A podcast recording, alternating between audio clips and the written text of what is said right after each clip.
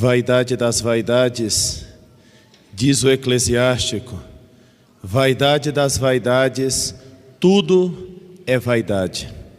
Escutávamos em Eclesiastes capítulo 1. E depois aparece em Lucas capítulo 12, de 13 a 21, a palavra de Cristo para nos ajudar a combater esta vaidade. Aparece um homem na parábola, fica bem claro quando Jesus disse essa parábola que esse homem era muito rico, tinha muito dinheiro e não sabia o que fazer com tanta riqueza. Talvez é o problema de algum de vocês, né? Muito rico, muito dinheiro e nem sabe o que fazer com tanto dinheiro. Alguém diz assim: que os anjos digam amém, né? Que bom seria, que problema bom se fosse esse todo o problema da nossa vida. Bom, esse homem tem um problema sério, tem muita coisa, e praticamente tem que resolver Talvez os bancos da Suíça não sejam suficientes. Ele calcula, pensa, organiza. Antes de Jesus contar a parábola, aparece não na historinha, porque as parábolas são historinhas para significar outras coisas, mas fora da historinha já tinha aparecido uma outra pessoa dizendo: Mestre, dize ao meu irmão que reparta a herança comigo. Pessoal, cá entre nós, nesses vários anos de padre, já são quase 20 anos, eu já vi verdadeiros conflitos entre irmãos por causa de herança. Mágoas, ressentimentos, ódios, levar na justiça. E a culpa é dos pais, porque não fizeram um testamento claro. Os pais aqui presentes, antes de morrer, faz um testamento. Entrega os bens por testamento direitinho. Porque isso vai evitar muita dor de cabeça para os filhos de vocês. É sério. Minha experiência sacerdotal diz que famílias inteiras se dividem por causa de herança. É muito importante esse trem aí chamado testamento. Designar as coisas, organizar. Fica um conselho prático para que os filhos de vocês, vocês pensam que todos eles se amam, que vão se entender. Sim, eles se amam, eles vão se entender, mas eles amam dinheiro como vocês também amam, como nós também amamos. Vamos ser realistas, né? Vamos ser bem realistas. Eles se amam entre si, mas quando chega o momento do dinheiro, parece que eles se amam, que eles amam mais o dinheiro do que a própria irmandade, fraternidade, laços de família, se sentem lesados nos seus direitos. Por isso, os pais devem estar atentos a esse detalhe e não acreditar de maneira assim meio aérea, meio celestial, meio imaginativa que eles vão resolver tudo entre eles. Não é verdade. Frequentemente não é verdade. Pois bem, dito isso, vaidade das vaidades, tudo é vaidade. Tudo é vaidade. Muitas vezes a gente pensa que vaidade é pentear o cabelo desta ou daquela maneira, usar esta ou aquela grife, colocar este ou aquele tênis, utilizar a camisa do time original ou comprada na feira a gente pensa que a vaidade está no carro, na marca do carro. Será? Talvez. Ou será que isso não é simplesmente a periferia da vaidade, porque na verdade a vaidade é algo mais profundo do que essas coisas periféricas, essas coisas superficiais. Cabelo, carro, conta. Pode ser simplesmente a periferia, mas não é a vaidade profunda. Vamos ver isso aqui com, com a parábola que Jesus nos conta hoje. Vejam só, está tudo preparado. Meu caro, diz a péssima tradução que nós temos aqui hoje. Péssima tradução. Ainda bem que o padre de vocês se preocupa em no texto original. Não diz meu caro, diz minha alma. É diferente, né? Olhem só, vamos ver isso aqui. No versículo 19: Então poderei dizer a mim mesmo: Meu caro, tu tens uma boa reserva para muitos anos, descansa, come, bebe, aproveita. No grego fala psichemu, psique, a psique, a alma. Daí vem psicologia, né? Tá lá, psique. A alma. Curiosamente, no versículo 14, quando Jesus se dirige ao homem real, a palavra que utiliza lá é homem, antropó. Quando o homem da parábola fala de si mesmo, ele fala: minha alma, tens para muito tempo, dorme, descansa, come, exatamente aquelas coisas que a alma não faz. Comer? A alma? Descansar? A alma? Realidade espiritual? Come? Acho que ele deveria ter utilizado a palavra soma, que em grego é corpo. Meu corpo, descansa, come. O corpo descansa, o corpo come, a alma não. Vocês viram que ele está tão entorpecido pelos bens materiais, mas tão assim tapado pelos bens materiais, que ele quer que a própria alma dele seja entorpecida. A alma tem que comer. A alma se transforma numa coisa como que material. Ele nem sabe mais o que é a alma. Como tantos cristãos que às vezes se esqueceram da própria salvação da alma. Pensaram sim em comer, em descansar, em repousar, em férias. Não é que isso esteja mal mas se esqueceram da alma. É o problema desse homem, por isso eu disse que a tradução é péssima. Meu caro, tão diferente de minha alma. Vejam só. O ser humano, ele vai esquecendo-se de si mesmo, a tal ponto de não saber mais sobre a alma, sobre a salvação eterna, sobre o céu, sobre as coisas de Deus, porque ele está entorpecido, ele está adormecido. E desta maneira, ele só vai se afundando.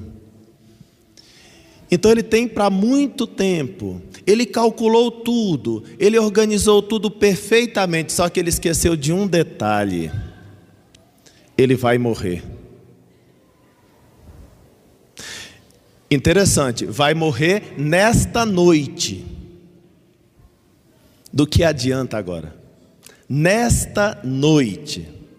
Conselho prático, meus queridos. Todas as noites façam um tempinho de oração. Peçam perdão a Deus pelos seus pecados. Todas as noites, um bom cristão não se esquece da oração da noite. Dois minutos, Três minutos, cinco minutos é suficiente para pedir perdão a Deus, para rezar um Pai Nosso, para rezar uma Ave Maria, para pedir perdão a Deus, porque não está garantido que você vai acordar no dia seguinte. Pede perdão a Deus. Um bom cristão pede perdão a Deus todas as noites pelos seus pecados. E quando acorda, fica maravilhado porque acordou mais uma vez e a primeira coisa que faz é a oração da manhã. Um bom cristão não omite a oração da manhã, para agradecer a Deus, para rezar um Pai Nosso, uma Ave Maria, entregar o seu trabalho nas mãos de Deus, entregar os seus estudos nas mãos de Deus, entregar a sua vida. É um novo dia que começa. Deus te deu mais uma oportunidade e quem sabe até um dia para que você confesse os seus pecados, receba o sacramento da confissão e esteja mais preparado para a eternidade. Um bom cristão não omite, não deixa a oração da noite e a oração da manhã. A oração da noite é para pedir perdão e a oração da manhã é para agradecer. Isso é muito importante na nossa vida. Os antigos cate catecismos nos ensinavam, nos ensinam de maneira claríssimas quais são os quatro novíssimos do homem, também ditos postrimerias, palavrinhas aí para decorar. Postrimerias ou novíssimos. Os quatro novíssimos do homem são morte, juízo, céu ou inferno. Ou seja, as quatro coisas que hão de acontecer ao ser humano: morte, vamos morrer e é maravilhoso recordar que nós vamos morrer, porque o problema desse homem é que ele não sabe que ele vai morrer. Ele não sabe que ele vai morrer. E então se dá mal. Levem os filhos de vocês nos velórios. Não traumatiza, não, é mentira, tá? Não causa trauma. Nós que estamos aqui, os mais velhos, nós íamos aos velórios, comíamos pão de queijo e tomávamos café nos velórios, passávamos muito bem quando éramos criança e não ficamos traumatizados. É maravilhoso saber que existe a morte e as crianças devem sabê-lo e elas não ficam traumatizadas. Isso é papinho moderninho que quer fazer com que o homem esqueça que tem alma, que quer fazer com que o homem esqueça que vai, vai morrer. Morte juízo, céu ou inferno. Os antigos filósofos diziam que a finalidade é a primeira coisa na intenção, mas é a última coisa na execução. Vejam só. Se eu quero ir a Goiânia, a primeira coisa que eu tenho que saber é que a finalidade é ir a Goiânia. Se eu não sei que eu quero ir a Goiânia, então não vou fazer nada. Para onde eu quero ir? Não sei. Nada vai acontecer. A finalidade move, nos move a fazer alguma coisa. Então, a finalidade é a primeira coisa na cabeça, na mente. Agora, já que eu sei que eu quero ir a Goiânia, que a finalidade é ir a Goiânia, aí eu começo a pensar: vou de carro? Quanto está o combustível? Quantas horas eu preciso? Quanto eu vou gastar lá? Tem que pagar hotel ou eu tenho familiares? Vejam só, diante da finalidade que eu já sei, eu começo a executar uma série de meios para conseguir o fim. Se eu sei que eu vou morrer, que eu vou ser julgado por Deus e que eu tenho que ir para o céu, então eu começo a executar uma série de finais, de coisas, de meios para conseguir o fim. Vejam como é importante, saber essas quatro coisas os, os quatro novíssimos, as postrimerias do ser humano: morte, juízo, céu ou inferno. Agora, se a pessoa quer ir para o inferno, ela também vai fazer uma série de coisas para conseguir ir para o inferno. Detalhe: é mais fácil ir para o inferno, é mais difícil ir para o céu. Vocês já notaram que tudo que é bom, tudo que é virtude, tudo que edifica o ser humano é sempre um pouquinho mais difícil? Como é difícil emagrecer, né? Como é difícil fazer dieta. Como é difícil fazer atividade física todos os dias. Como é fácil comer, engordar, descansar, não fazer dieta. Tudo aquilo que são bens, são honestos, são nobres, são maravilhosos, custa um pouquinho mais. E o céu, que é bem por excelência para nós, custa um pouquinho mais. Bom, mas eu não ia falar da vaidade, falei da vaidade o tempo todo. Por quê? Porque se a gente sabe qual é a finalidade da nossa vida, a nossa vida tem conteúdo. Sabem o que significa a palavra vaidade? Significa vazio, vaziedade. Vanitas em latim, a coisa vã. O que é uma coisa vã? Uma coisa inútil, vazia, sem sentido, não é isso? A vaidade é uma vida vazia, sem conteúdo, sem peso, sem gravidade. Por que, que essa vida é leve, superficial, vazia? Porque essa pessoa não olha para o fim, ela não sabe que vai morrer, ela não sabe que o céu existe e, consequentemente, o que ela faz no dia a dia? Uma vida vazia. Se eu sei a finalidade da vida, então o meu dia a dia, ele é cheio de conteúdo. Ele é denso. E é o que, que vai acontecer comigo com o tempo? Aquilo que o próprio apóstolo São Paulo dizia de si mesmo. Olha só, apóstolo São Paulo, eu sei viver na riqueza e na pobreza. Uau! Eu sei viver na riqueza e na pobreza.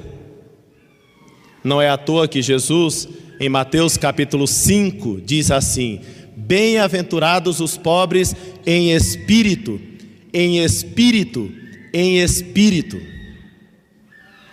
Está vendo? A questão não é o penteado dessa maneira ou de outra. A questão não é esse sapato ou aquele. A questão não é esse carro ou aquele. Tem o carro que você quiser o sapato que você quiser, a grife que você quiser, ou não use nenhuma porque você não quer. A vaidade não está nisso exatamente. A vaidade está numa vida sem conteúdo, vazia. Agora, se a tua vida está preenchida, por causa das grandes finalidades do ser humano, se a tua vida tem conteúdo, tem peso, tem gravidade, você pode andar com o sapato que você quiser.